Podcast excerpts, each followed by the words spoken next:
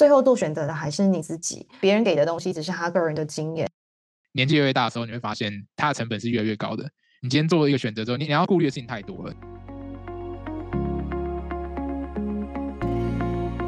欢迎收听 No Shortcuts，没有快捷键。这是一个由 AAPD as a Product Designer 所制作的 Podcast 节目。我们相信职涯和人生没有快捷键，只有不断的尝试与探索，才能真正找到自己的天赋与热情。如果你是第一次来到这个节目，我是主持人 Simon，目前居住在澳洲雪梨，并担任产品设计师。之前在日本东京的外商科技公司工作。在这个节目中呢，我会分享许多数位产品设计、职涯发展、海外工作生活和个人成长相关的主题。而在这一期的节目当中，我们会把焦点放在产品设计领域和职场中会遇到的真实情境与挑战，透过邀请不同背景与经验的来宾们，来进行一场深度的交流与对话，让多元的观点和想法进行有趣的碰撞，并且和听众们一起探索产品设计职涯的可能性与下一步。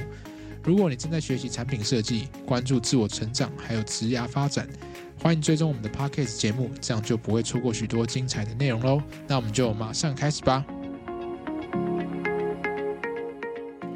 身为一名产品设计师，不知道你有没有想过自己的长期职涯发展会变成什么样子？然后你会加入什么样的公司？会在团队中担任什么样的角色？尤其是每次在转换工作或者是加入一个新的环境的时候，就是每一个做出的选择，可能都会为你的人生啊或者职涯带来一个比较巨大的改变。那甚至这种做选择的时候，可能会比你每天就是埋头苦干啊工作会产生更多的影响。如何去做出一个对选择，不见得是有一个标准答案。但是我们这期节目邀请到了丽丝还有 Janice 来跟大家分享，就是他们过去在求职啊，或是转换职涯的过程中，他们怎么样去做出他们心中所谓那个正确的选择。那希望他们的经验可以对各位听众们有所帮助。所以欢迎两位，Hello。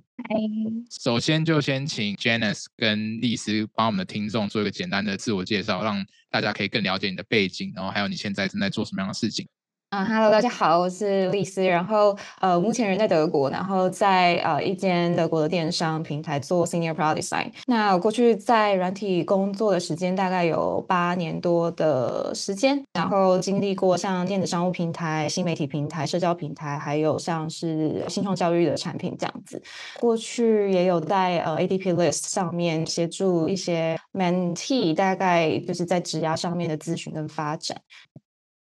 Janice，然后呃，目前在台北，然后在乙方接案型的公司当 UI designer。那之前的背景是工业设计毕业，然后一开始在新创的电商当像类似美编的角色，然后后来就是也是从零开始学习 UI UX，转职到现在当 UI designer 这样。所以我们今天两位来宾其实，在不同的职涯阶段，就是其实会蛮不一样的观点这样子。对，那我首先想要聊一下，就是说。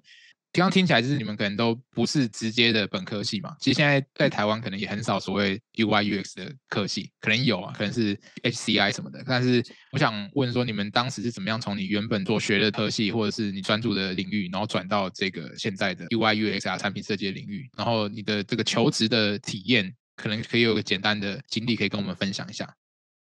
我的话，我是念台艺大的古迹艺术修复学系，这个科系其实蛮有趣，它其实都是着重在一些传统技艺的传承，所以我的主要科目其实是木雕。对，那嗯、在我毕业之后，其实就觉得我大概。不会想要再继续一直打木雕这件事情上面来说，所以就觉得哎，开始踏入呃比较是相关视觉设计的领域先开始。对，那因为毕竟都是艺术相关科系，那所以视觉相关的技能是同样也是需要有的。可是可能不像是呃念可能工业设计或视传系或者是甚至 HCI 的科系一样，他们会有很扎实的课程啊、学习啊的部分。对，所以后来呃在经历职场的洗礼之后，对，那就是先。进入到了电商平台，先做的是比较像是呃 UI design 的部分。那那个 UI design 其实是偏向 graphic 的，就是例如说电商平台会有很多像 Momo 大型电商网站会有很多活动页面，那那个活动页面就需要大量的视觉的辅助。身为呃视觉的设计师里面来说，UI 来说的话，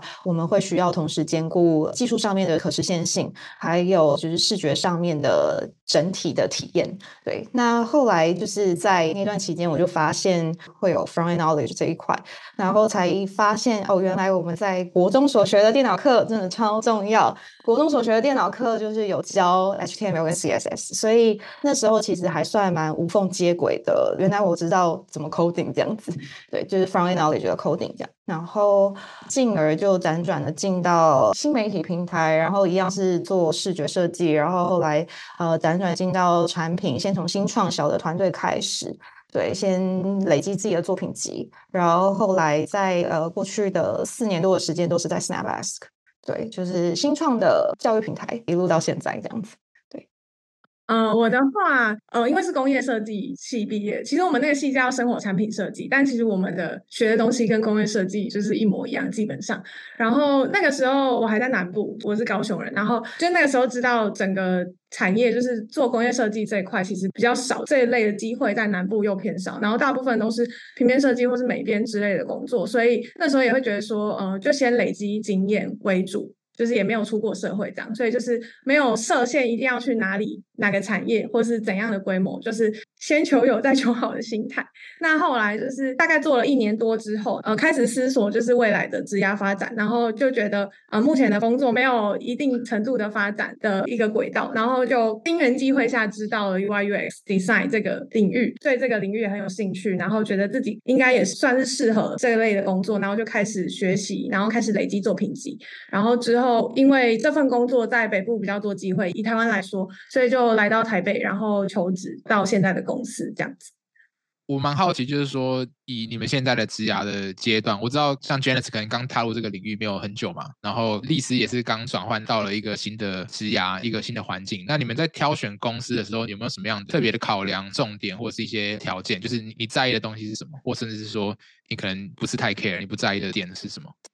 最现实的当然就是钱嘛，这这大家就不用讲。我自己本身会蛮在意我跟主管的关系，然后再是团队文化的状态，就是我们成员伙伴之间，还有相关的重要关系人之间会是怎么样的互动模式，对，然后工作流程会是怎么样进行，对，这是我最在意的地方。然后另外当然就是以我现在是 relocate 的状态，那我拿到 offer 的时候，我们就会去看是说他的 relocation package。它可以让我打包多少东西？以德国来说，现在是有六个月的 probation period，在这个试用期之间，我还是可以享有呃一样的保障的这个部分。我自己目前这一次的转职上面花蛮多时间去了解薪资结构，然后再是税法的问题，然后你还有很多签证的一些细节，这样，所以嗯，这个就会花蛮多时间去消化的。嗯嗯。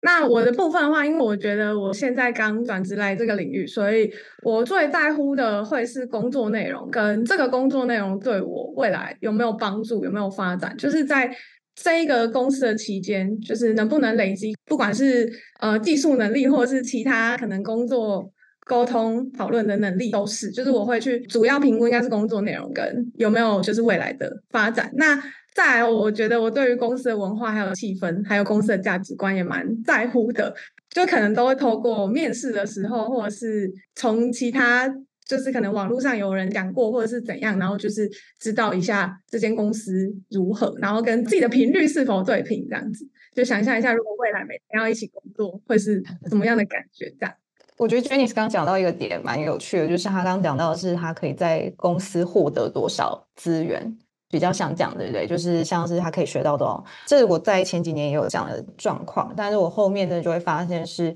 他可以让我有多少舞台可以发挥。我觉得这个就是就我刚刚听起来比较大的差异。如果是我跟 Janice 比的话。我觉得我刚好是在你们两个的中间，或者是说我全部都会有点 care。应该说不同职涯阶段，你注重的面向的确不一样。在比较前期 junior 的时候，钱可能不是太大的重点，因为什么两万五跟三万五其实不是差很大。薪资在比较前期的时候，其实不是一个很大的影响，因为你如果快速成长的话，你可以很快做跳槽嘛。然后当然钱很重要啦，我没有说它不重要。你需要有一个温饱，然后可以让你有一个稳定的生活品质嘛，这也是很重要。可是就是说成长的潜力来看，其实我会更 care 这件事情。然后以及就是说。刚刚讲的公司文化，因为你其实工作是人生活很大一部分嘛，每天可能八小时，如果你运气不好，可能十二小时在工作，对不对？那你每天都要跟这些同事处在一起，那当然他的文化会很重要。你想不想每天一起床有个动力去公司上班，其实蛮重要的。那以我自己目前现在职涯阶段，像我也是最近其实也才刚从日本 relocate 到澳洲嘛。当然有推力跟拉力，其实很大一部分就会是说想不想做这个产品，这个产品的影响力可以到多大？因为你其实像刚刚丽丝讲的那个舞台，对我来讲现在是比较重要的。我会觉得说有一个舞台可以让我做一些我觉得很骄傲的事情，因为资历也有了。但你说那些比较物质面的金钱的部分也不太能妥协，但是它其实比重会比较低一点。如果今天这个公司的潜力或是它能做的事情真的够大的话，那还是可以牺牲一点啊。就是它是一个在做平衡的取舍这样子。讲到这边的话，我们就可以再深入探讨一下，就是说，诶，选择一个公司的时候，因为刚好提到一些你们在意的点嘛。那以你们现在目前的状态，目前的公司，为什么这样的公司会吸引你去加入？可能它文化很好，还是它产业很有前景？我觉得还蛮好奇，两位在做这个选择的时候是为什么？我觉得我的目标好像有点单纯，就其实。我原本就很想要出国工作，所以其实，在选择出国这件事情是已经是很确定的。那在选择公司方面的话，我自己啊、一样，就是其实你还是会看重你手上可以获得的资源会是多少。那像是我现在加入的这一间德国的电商公司来说的话，它有大概两百个产品设计师。那光这个产品设计的团队，它就会帮助整体的公司的影响力，因为它会唤醒，例如其他有些比较还在茁壮的部门来说，他们可能对设计啊的思考领域来说，其实还没有那么熟悉。可是因为有一个这么大的一个社群就在公司里面，那它可以帮助整体大家一起提升。所以我那时候还蛮看重的是这一个部分。然后第二个部分的话，就是呃，在面试的过程当中，我通常会问超多问题。全部都是问觉得过得如何，他觉得喜不喜欢，他们觉得最大的挑战是什么？那关于那些最大的挑战，是不是我能够接受的？对。然后我目前可能听到最 tricky 的就是最大挑战是有人直接跟我抱怨，就是某一个很大的公司哈，然后。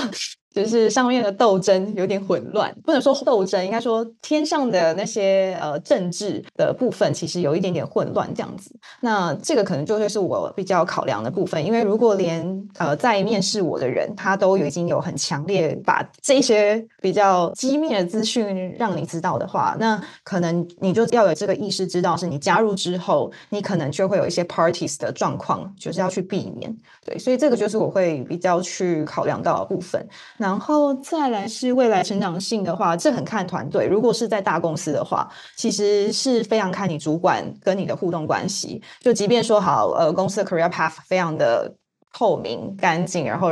感觉机会很多，但是如果你的主管就跟你合不来，他也不会让你升上去。所以其实这个就还蛮看你怎么跟你的主管互动的。对。我的话的话，应该就也会看层上底，就是工作的内容会是怎么样子的。那时候如果是在做产品服务的，那他现在的产品服务是在做什么？然后是不是我真的有兴趣的领域？因为如果去做一个自己完全没有兴趣的事情，每天上班应该会就是没有热情，然后没有动力。然后或者是说这个公司稳不稳定这样子，然后再来也是公司文化的部分。我自己可能比较偏好公司的气氛是年轻，然后活泼，然后有 open mind 的那个感觉。可能因为我自己还年轻，然后对不对品真的很重要。完蛋了，超过三十岁不能一起跟你工作，对不对？真的，我们两个要下台了。不是那意思，就是我觉得那跟整理年龄没有关系，是啊，心态上，心态，心态。对，我们都很年轻啊，我们都十八。对对对。那你们现在目前都还满意吗？就是以你们这样的标准加入现在的公司，透过之前的一些个人的筛选机制，然后现在真的觉得哎还不错。我自己觉得最明显就是因为很现实，它的 design community 就做的非常完整，所以一进来的时候，哇，product design 的 organization 做得超级全面的，他们还有专门为了 product design 的就是 onboarding 之类的。因为我才 onboard 第二天，所以 其实我讲不出什么，讲不出什么新东西。但整体来说，就是有非常完善的 design connection。至少我现在从外面看进去，他们很多推动的一些政策或者是影响力，都是从 design 开始的。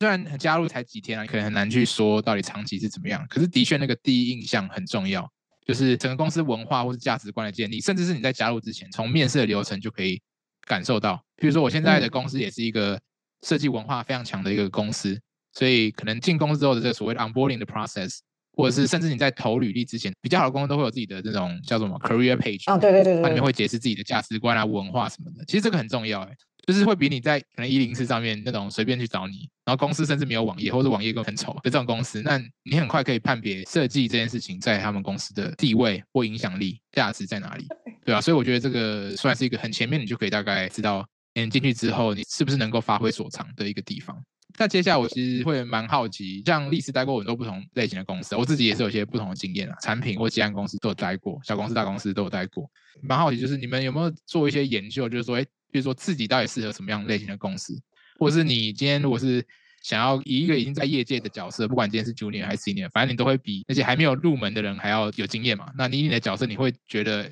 这些，比如说小公司、大公司啊，或是 agency 顾问接案跟产品公司，或是不同产业类别。你有没有什么样的建议，或者你的想法是什么？我自己的话蛮明显的，就是比较是 in house 的习性。我在蛮早的时候就发现我不太适合做 agency，我也不知道从什么时候感受到，就觉得完全要当乙方的那个角色是我觉得是比较辛苦的。对，然后也没有办法很深入的去很了解产品，虽然他可能就是会接触很多新的各式各样的不同的产品这样子。然后如果是小公司跟大公司的话，我自己觉得是分阶段，你当时你手上有的，我讲直白一点哈，就是你手上有的筹码可以让你进到什么样的一个工作环境。那嗯，当你筹码越多，你当然可以选择在小公司拿到一个很好的 offer 或什么之类，或者是在大公司你同样也可以拿到。可是，在我们都知道，小公司大部分就是很多新鲜人会加入，就是因为其实我们的手上其实筹码能够谈的也有限这样子。我自己觉得话，呃，就算我现在进现在这么大的公司好了，我觉得其实没有太大的差别，只是你会感受到你的资源变很丰富，Product Design Team 大概就有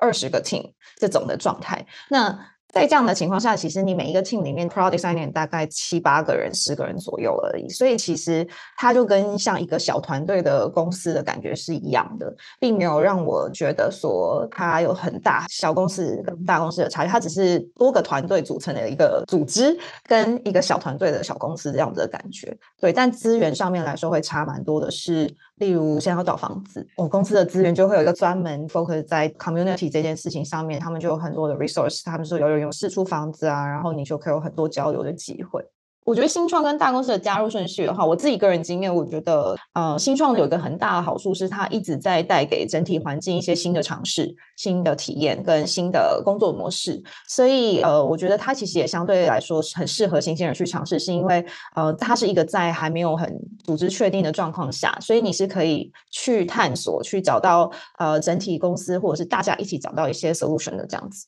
我觉得到大公司的时候，其实这真的很看公司性质。例如说，有些公司就真的分工分很细，那你如果你从刚毕业一开始就先进这种大公司，然后只做一些分工很细的工作的话，有时候离开后会有一点点困难，找到跟你之前做的工作是完全很雷同的工作性质，因为它其实范围很大。那如果在你刚毕业那几年，你在这些跨领域的工作性质上的经验值不够的话，那你其实在要转职的时候就会比较辛苦一点点，因为大家会对你就是在这一块领域上面的技能是会有一些 question mark 的。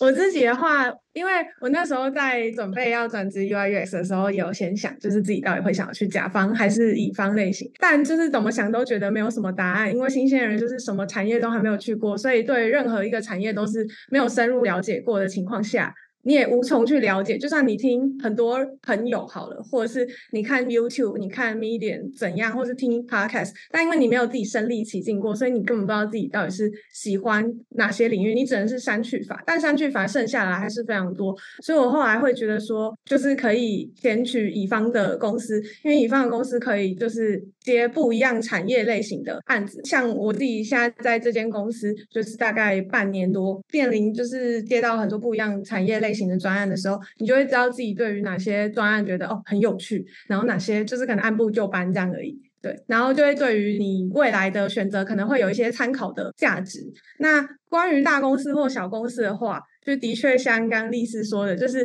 可能刚出社会新鲜人，除非你是比较顶大生，就是你可能才有进去大公司的一个筹码跟一个机会。但如果不是的话，就是可能也是只能收到小公司的 offer。但我不觉得说你好像比较呃弱势还是怎么样，因为其实小公司如果你进到可能真的很合适你的一个环境的话，你可能可以在一年内累积，就是大家在三年的大公司的，因为你就可能可以更直接的跟不同的部门的人合合作。因为大公司的话，可能部门跟部门之间因为人都很多，然后很大，所以没有办法很直接的，譬如说你的同事现在在坐你的隔壁，他就是一个行销，你就可以直接跟他对话，或者直接跟他讨论。但如果大公司的话，可能你还要召开一个会议啊，就没有办法这么直接，或者说你也没有办法这么深入的知道你的同事在做些什么。所以小公司可能就很清楚你的同事都在做些什么，但大公司你可能很难知道不同的部门真正在解决的事情是什么。我觉得这是真的很看公司文化哎，因为没有要批评台湾的公司，但就是我听到比较有趣的是，就是假如说有一个设计师要去问工程师问题，他是要过那个工程师的主管，他才能去问那个工程师问题的。这是我在台湾有听到状况。欧洲我还没有听过，这个我会观察。我自己也是这样觉得，就是大公司、小公司没有一个绝对正解啦。第一是看你自己个人的兴趣所在，然后再就是说，我觉得他训练你的能力会有一些不同的面向。就像你刚刚那个 Janice 讲，大公司分工很细，组织比较庞大，人员复杂。所以，当你要做一个很小的决策的时候，你需要去召开很多会议，就沟通成本提高很多。但是，这个其实我觉得对设计师来讲，某种程度是好事。在你设计阶段、指甲比较后期的时候，你的确需要这种很多沟通协调的能力，所谓的软实力的部分。可是前期也会建议大家可以先去这种接案顾问公司试个水温，去试一下说，哎，你做不同产业的案子，第一次训练你这很快的节奏，你很快要产出嘛。然后再来就是你可以了解不同产业，你自己兴趣在哪边。对，但是他没有一个标准答案，我觉得就是每个人都不太一样。讲到加入公司嘛，那加入之前肯定有这个面试的阶段，然后跟你要去做一个决策。对，那我还蛮好奇，就是说你们在，比如说你今天决定要投这个履历，但是投履历之前哦，你有没有做一些什么功课，或者是面试的过程，你是怎么样去做一些算是 research 去调查这个公司啊，漏搜里面的人，反正做一些功课，让你可以知道说你该怎么去应对这个面试的过程，然后做一个决策。我觉得大公司比较好找到资料，小公司真的蛮难的。然后，如果是以大公司的话，这次转职来说的话。啊、目前现在这间公司的话是猎头帮我推的，当然猎头会说它是一个很优秀的公司嘛，其 实整体表现都可圈可点。那因为它够知名度，尤其是在欧洲，所以其实就有很多身边的朋友可以问，就是大概是怎么样。那当然就是呃，网站上也可以查到，因为其实科技产业的话，像工程师就会很多，蛮多资料都可以在，例如像呃工程师的一个版本叫 Blind，你就搜寻那间公司，哇靠，这间公司的就是历史故事全部都可以一览无遗。然后再是大公司的话，就是 Glassdoor 一定会超多人留记录的，所以你其实会很快在第一时间大家知道他们的政治文化的历史演变。某几年的时候呢，就是大家会说它很好；某几年的时候，就突然就是哎，怎么一连串黑话这样子？对，然后这个就会蛮好消化。如果以大公司来说。那如果以小公司的话，我觉得很重要的就是他们每一个人，你在面试的过程当中就会很明显感受到人的力量，就是他们因为需要你，他们也会需要人，所以他们会让你觉得比较亲近，也比较有亲和力，也会比较温暖一点点。那主要就会是看你对于这个产品有没有兴趣。那其实我觉得在面试前的一个很基本的准备，就是你一定要投之前，你就会先去看这间公司在干嘛，然后这间公司做什么产品。大概的面向会是什么？对，可是其实那个都是还是最 to C 的环节，就是其实都是 customer 看到的那个部分。所以基本上，其实你看他的直缺介绍的时候，其实我觉得大部分都已经可以掌握大概八十 percent 的时候，你就可以投一个了。真的很多细节都是在你面试的过程当中，你会感受到这个人所散发的气场是不是你喜欢的。其实我原本想说来欧洲的话，不一定一定要啊、呃、大公司或者是小公司，然后我主要是看我的 role 跟 position，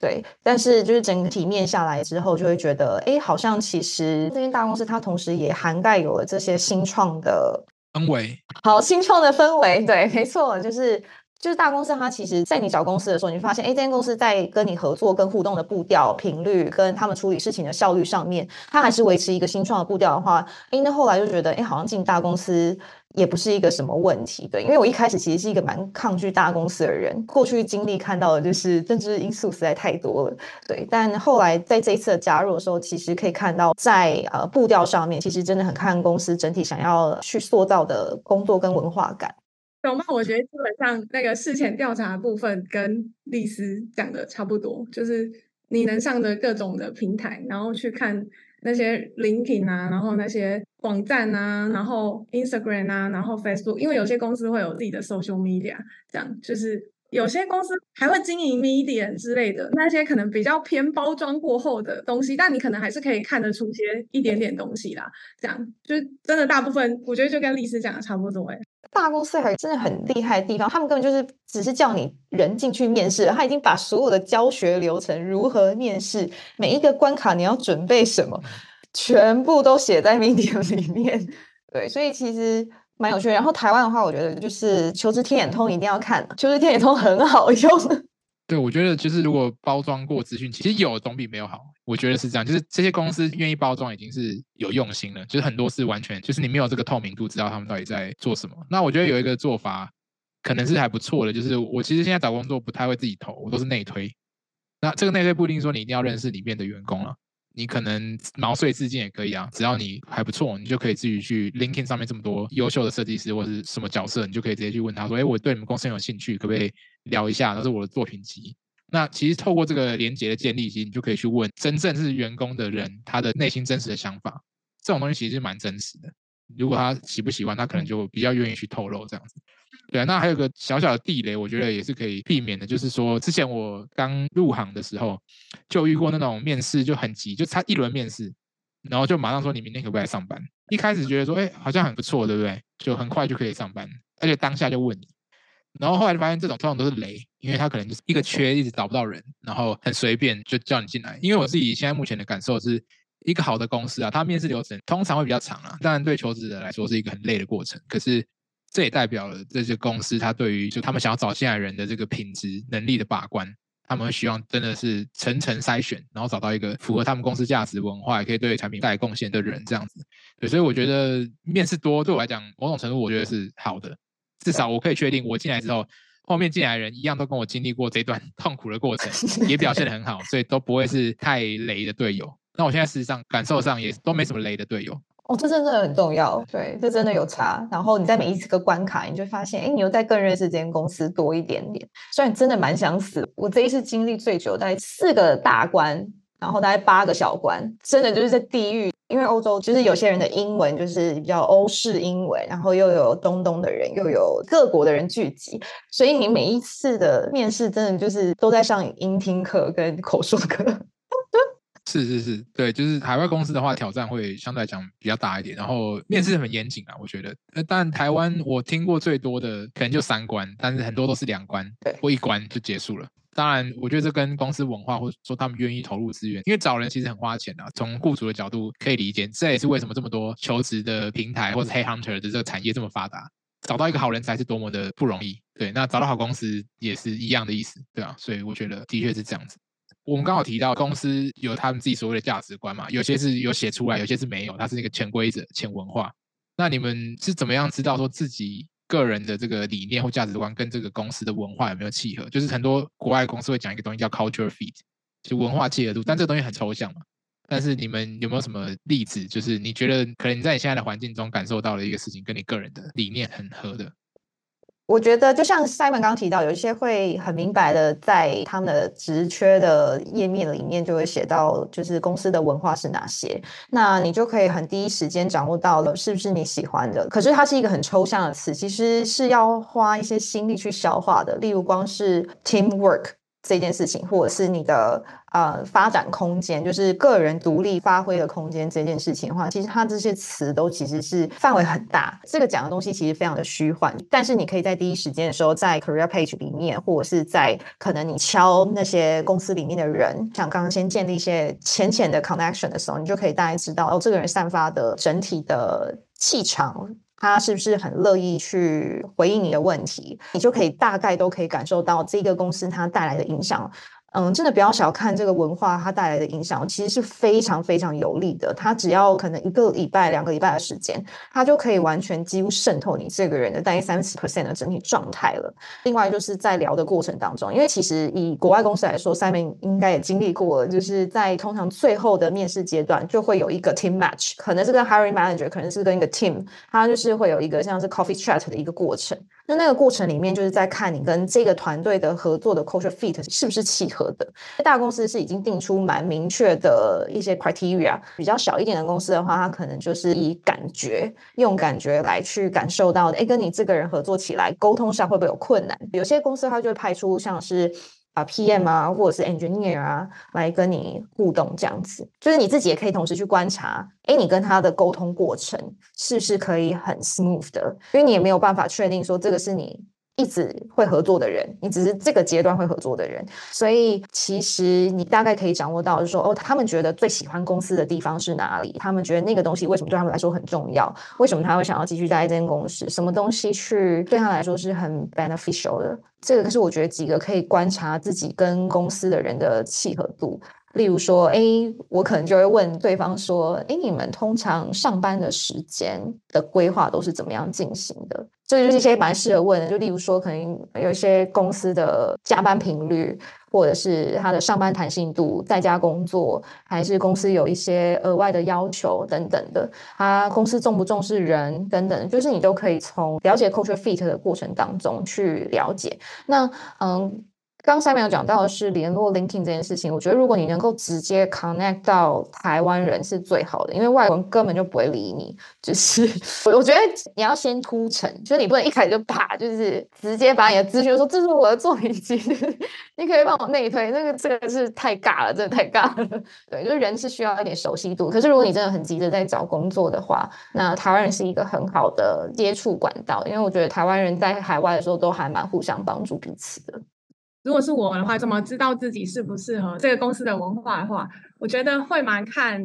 啊面试。我会讲面试，是因为我觉得在。可能像我一样比较 junior 阶段的人，其实面试的经验也没有很多。那我会觉得说，基本上你那时候愿意投了，然后如果你真的收到面试的机会，我觉得就可以去面试看看。毕竟，呃，在我们就是年资还这么浅的状况下，我觉得多去面试跟练习是有帮助的。因为面试也都是要经过不断的练习，除了你自己就是更会面试以外，你也会更会辨别，就是这间公司适不适合你。让我通常会在面试的时候，就是可能看这个面试官的各种肢体。语言啊，然后表达，然后就是跟自己是否很对频，就是先招这个主管，以后就是跟你一起合作主管的话，你就会在这整个面试过程中，透过不一样的问答认识一下这个人，因为我觉得面试就也像在。交朋友吗？就是你在认识一个人啊。通常我们在认识一个人，可能十句话以内，你就会大概知道这个人跟你呃 match 的程度，从一分到十分，你自己心里会有一个可以打分数的。那如果真的怕他就是跟后来真实的状况不太一样的时候，我觉得可以问一些问题，譬如说我可能会问说，那你觉得你在这间公司就是到目前为止最有趣或是最有挑战性的事情是什么啊？从他举例。就可以知道说哦，他是在乎什么事情的人，然后他对于这件事情的想法是什么，所以你就会对这个人的个性啊，或是价值观有一点琢磨，就可以多问一些这种比较工作生活情境的。对，有一个很重要的重点，其实就是面试这件事情，找工作啦，就是你刚 Janice 讲的交朋友，它其实就是双向的嘛，就是你不管说我想跟你交朋友，然后你不想跟我交，我硬要跟你交，对吧？就是公司或对求职者都是一样的状态，所以它是一个都必须要对对方是有好感，我们想要一起工作的一个状态。那其实我有个蛮有趣的例子，就是我现在这个公司，就是我们公司就是有个 career page 嘛，然后它上面就写了他们的价值观是什么。然后一开始看就说可能有几点价值观跟我个人的价值观蛮符合的这样子。然后有一个点就是你要去观察说，既然公司的价值观写的这么明确。那这些公司的员工有没有在实践这些价值观，还是他们只是嘴巴说说说我们的价值观是这样，但其实大家都是说一套做一套。我们有个价值观叫做让复杂的事情变简单，他这个不是在讲设计，他可能是讲所有的事情流程上变简单，沟通更顺畅、更简单。对，它是有一个 principle 嘛，一个原则。那这件事情我就有发现，在面试的过程中，像这届面试不是常会有一关叫做 design challenge、design exercise，就是出一个作业给你。对吧？那一般可能就是他就发一个作业给你，然后里面那个档案就一个描述说你要做什么作业。但是这一次面试的过程，这个 hiring manager 他就特别再排了十五分钟，跟我去讲解这个作业到底要做什么，然后细节是什么，就是你可以着重的重点是什么。至少面试者这边，你有觉得他在试图简化你的内心的一些焦虑，或是你做错方向，或者是干嘛的？所以我觉得他就是有 match 到这个价值观，然后甚至说你面试完成之后，很多公司是不给你 feedback。就直接，如果你没上，就说你没上，做得好，你也不知道下一关到底好还不好。那其实这个公司我觉得很不错，就是他有给你很具体的而且是很我们叫 constructive 有建设性的 feedback。所以你现在这一关表现怎么样？怎么样还不错，有进到下一关。可是你有些点没有呈现出来，我们想要在下一个面试之后再看你更多去表现这些面向，至少给求职者一个机会去诶有一个更强调某些能力的部分，这样对、啊？所以我觉得的确在面试过程中的这个观察跟你感受很重要，然后就看这公司到底是不是符合自己。接下来我们就想要再聊一个比较敏感的话题，就是我们今天的主题啦，就是选择跟努力这件事情。就我不知道律师有没有这样感受，因为可能你经历会比较多嘛。因为有些人他可能在一个职位上待了很久，待了五六年、七八年、十年，但他可能在原地打转，他自己不一定会知道。因为其实我自己有感受到一件事，就是从大学毕业之后开始，每个人的人生他的那个轨迹差非常多。你会发现，有些人进步的速度是他一年等于别人的三年、五年。然后可能有人二十七岁、八岁当老板，然后可能有人二十七八岁还是在职涯很前面的阶段。我没有在说对错错，但是当然，如果你想要往前进，你可能会有一个自己的目标，或是你做选择的方式。那我只想问一个比较假设性的问题：你们自己觉得选择比较重要，还是努力比较重要，还是都很重要？那你们是怎么看这件事情？我自己的话是觉得你要先有选择，你为了你的选择而努力。它才会变得重要，因为如果我只有纯努力，其实是没有意义的，就是应该会蛮瞎子摸象的啦。就是如果你只有单靠努力这件事来说，但是其实你每一天每一刻都在做选择，所以你其实如果在你的选择上面去做努力的话，它才会是有一些帮助的。像我自己来说好了，我从一开始毕业的时候，我就给自己一个目标是。哦，我选择我不要再继续在我现在这个学科领域了，所以我想要往科技业发展，所以我可能就是好以科技为主要目标。那我在往科技业这个路上再去努力，它才会显得有意义。不然，其实如果我只有纯粹说好，我努力工作，其实。扣除这些选择的话，我好像只说努力，好像就不会有任何的帮助。我觉得应该说选择对的方向比努力更重要。那要怎么选择对的方向呢？如果像我刚出职场没有几年，不知道怎样是对的方向，那我觉得就可以多去尝试。所谓多去尝试，也不是一直换工作啊，就是说你在你闲暇的时间，就是多去做不一样的尝试，才会知道自己可能适合做什么样的事情，对什么事情有兴趣。那我觉得不一定要到很明确的方向再去做那个选择，可能八成有一点模糊，但有一点清晰的时候，你可能就可以先去试试看。就像我那个时候选择想要转往 UI UX 的时候，我自己也是先去看看这个领域在做些什么，然后去摸索。那如果觉得这个形状跟自己还蛮 match 的。就可以选择去做做看，可能有时候做一个月或做三个月的时候，你就会有蛮多的心得了，就可以慢慢的去检视说这是否是对你来说是对的方向。这样，因为每一个人对的方向都不太一样。那如果是选择了之后，我觉得就要努力，因为你努力过后才知道适不适合。其实这也是我一路以来在 ADP List 上面一直在给 ment 的一个建议，就是很多人都会觉得我要把所有的资料都找好了，我都准备好了，然后我都研究过了，我才跨出第一步。可是当你问越多人，当你找越多资料的时候，你会反而不知道该怎么做决定，因为那个都是别人的方式，那个都是别人的故事。只有你自己去试过了之后，你才会知道说你喜不喜欢。举例来说，我就讲德国最近的经历，就是德国气泡水。有够多，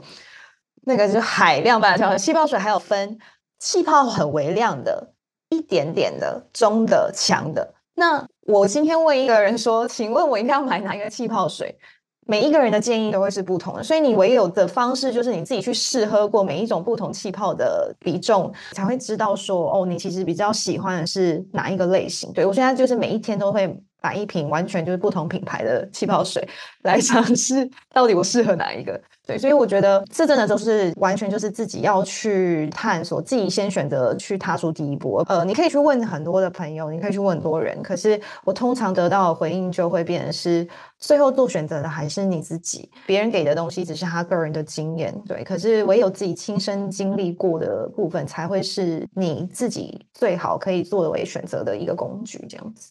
我觉得你们刚刚两位讲的都还蛮好的。我自己的认知是，就是做选择这件事情，它本身是一个自我探索的过程啊。当然，可能你年轻的时候，职涯前期那个成本相对比较低，因为你有的是时间。尤其是你不觉得我们在小的时候念书的时候，你可以做好多不同的事情去探索。可是你年纪越来越大的时候，你会发现它的成本是越来越高的。你今天做了一个选择之后，你你要顾虑的事情太多了，你很多事情你要有所牺牲，你才可以做出那个选择。但是就像刚刚 Janice 讲的，我觉得很重要是，一旦做了这个选择，那你就要努力，至少做到一个程度吧，让你可以去判断说这个选择到底是不是对的。但这个对不是一个绝对标准答案，就是因人而异这样子。那我自己来讲呢，我是比较理性的一种思考脑了。当然有时候我是很冲动，我就很感性，我就是要这样。比如说我录这个 podcast，我就是要做，我不管他有没有赚钱，有没有人听，我就觉得有邀请到这些来宾是可以提供很多很有价值的资讯，我就是要做。他可能很累，对，但是有时候做一些选择，比如说我今天要从日本移到澳洲，我可能内心感性上来讲，我觉得我就是要去，因为真的是一个不一样的挑战。可是理性上来讲，你会觉得哦，我要牺牲这个，牺牲那个。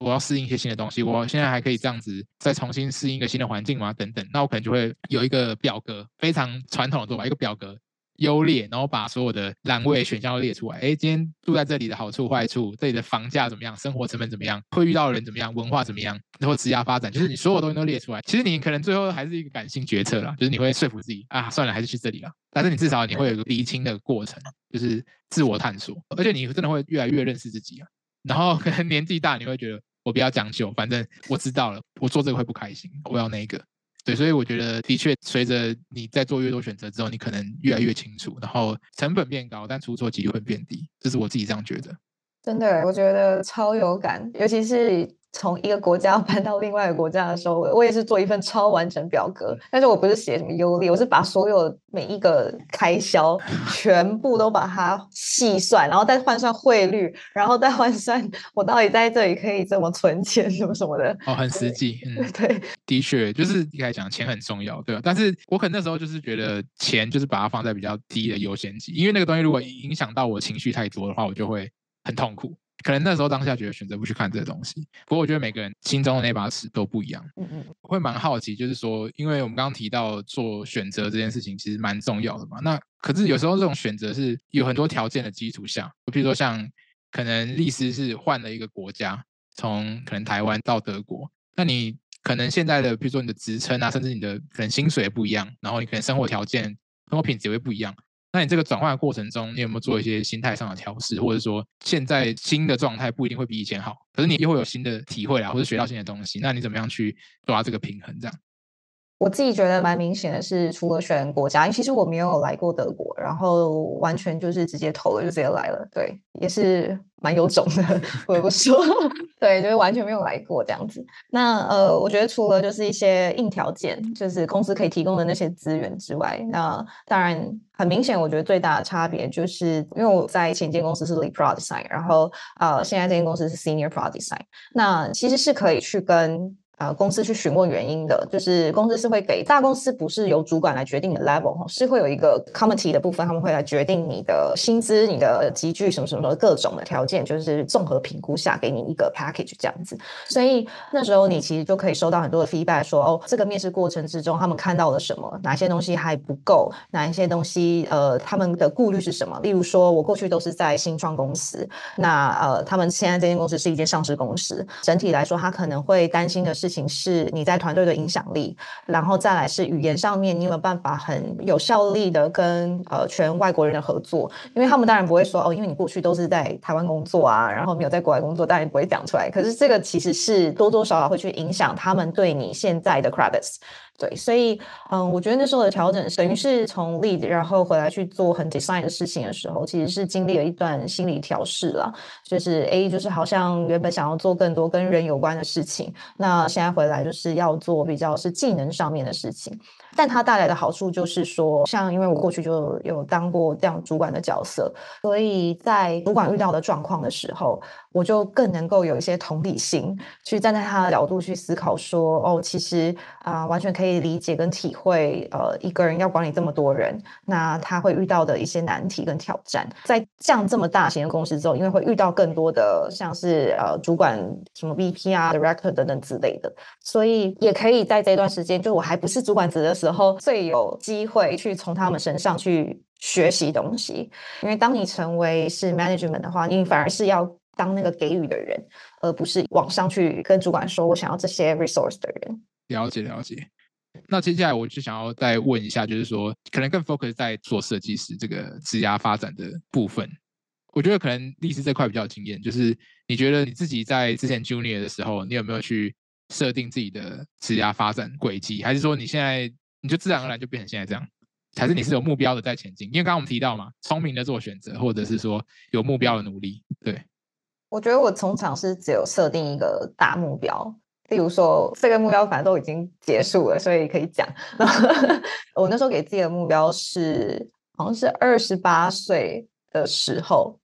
然后要年收入一百万。然后我三十岁的时候要当主管，然后那时候为什么设定当主管呢？是因为我在某一间公司的时候，在我还很 junior 的时候，然后是另外一个部门，然后那个部门的主管他就是整个人就是闪闪发光，然后我觉得他就是我那个 role model，那时候就觉得我三十岁的时候一定要像他这样，对，然后所以我觉得只是一个很大略的自己想要成为那样子的一个角色。我知道有些人他会有一些，就是每一年要做什么事情，可是我发现我完全没有，因为我知道我的目标就在那里，所以在这个过程当中，一路从在解决问题上面，其实就会一直去精进自己，不管是在硬实力也好，或者是软实力上面。每一次遇到问题的时候，就会一直去想办法怎么去解决，让自己可以更全面性的去思考不同的面向的问题。因为我觉得，其实，在越往资深的面向走的话，你的思考的东西会越来越广，然后你会越来越涵盖更多。你反而很多时候不是第一个时间就执行，你会花非常多的时间去了解、去研究，然后都已经安大喝 C 喝 C 的时候，才会走下一步。我的目标设定其实蛮单纯的，我唯一最大的差别就是这整体职涯的设定的话，就是我那时候嗯一直想要出国工作，因为一些因缘机会的关系，所以我就一直没有机会出国念书。在想要准备出国工作的时候，COVID 就来了。其实这整件事情就一直拖，一直拖，一直拖，然后直到现在。所以你心中有那个信念，就是说，哎，我想要做到这件事情。其实你每一天所做的每一件事情，它都会帮助你走到这个目标一点点。但其实我自己有发现，我自己有个状况是。我把这目标定得有点死，就是哦，当主管这个东西有点像是 checklist。结果当你一达成之后，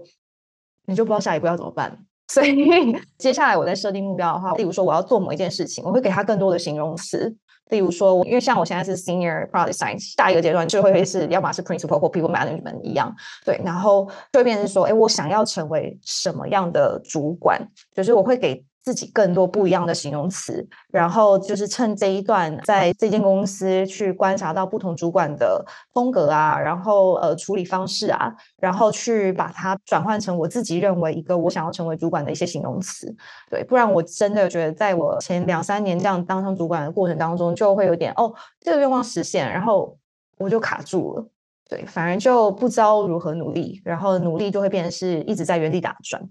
嗯。那 Janice 就是从你现在可能 Junior 的角度，你有没有去期待说，可能三到五年的职涯规划大概是什么样子？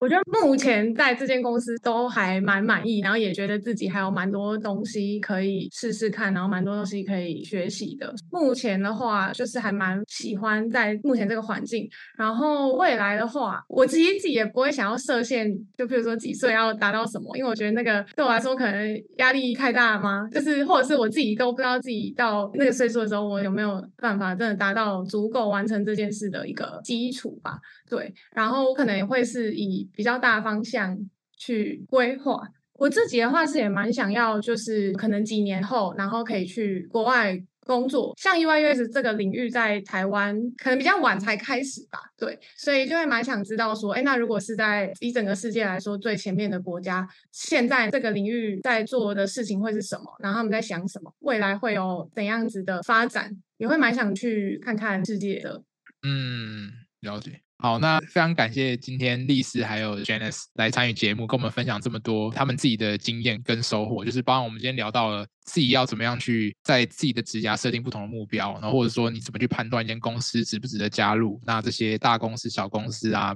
，agency 产品公司的差别，甚至说你自己在做选择、做决策的时候是有什么样的算是心法，或者说自己。用什么样的策略去做这些决策，这样子。对，那我觉得这其实总结来说啦，就是没有什么绝对正确的答案，可是会有一个最适合自己的答案。那我觉得其实就是把这件事情去理清之后，其实在做选择的时候就不会这么的痛苦，这样子。最后想要问一下，就是哎，律师或者是说 Janice，你们有没有什么事情要宣传，跟我们听众分享，说你现在正在做的事情？我的话，其实我在 ADP List 上面有提供 mentorship 的 support 这样子，所以如果你对于专职或者是职涯发展、作品集准备等等，都欢迎到我 ADP List 上面去 book 时间。只是现在有时差，所以可能时间的选项会比较少一点点。好，太棒了！我会把那个链接贴在下面的资讯栏，欢迎去 book 历史的时间。然后最后还有一个问题，就是想要问。两位就是因为我们这个节目叫做 No Shortcuts，没有快捷键嘛，因为我们觉得职涯或人生跟我们今天的主题很接近，就是没有正确答案，没有快捷键，你要自己体会过。可是如果今天有的话，可以帮助你达到任何一个目标，那你会想要什么样的快捷键？我现在经历最痛苦的大概就是找房子了吧，立马找到房子，按下去直接找到房子，没错，苦很实际。我的话应该是，就是如果有一个快捷键按下去，然后就可以偷看，比如说这个专案最后的解法怎样是最好的的话会最好。因为每次就是从一开始到后来，就是会经过很多可能我们自己讨论或者跟客户讨论的过程，然后就是这都需要很大量的时间或者是很多过程，然后可能最后都会跟一开始有的蛮相似的，然后有的蛮不一样的。然后如果可以有一个快捷键，然后按下去可以偷看一下。怎样是最好的解法？我觉得会很棒。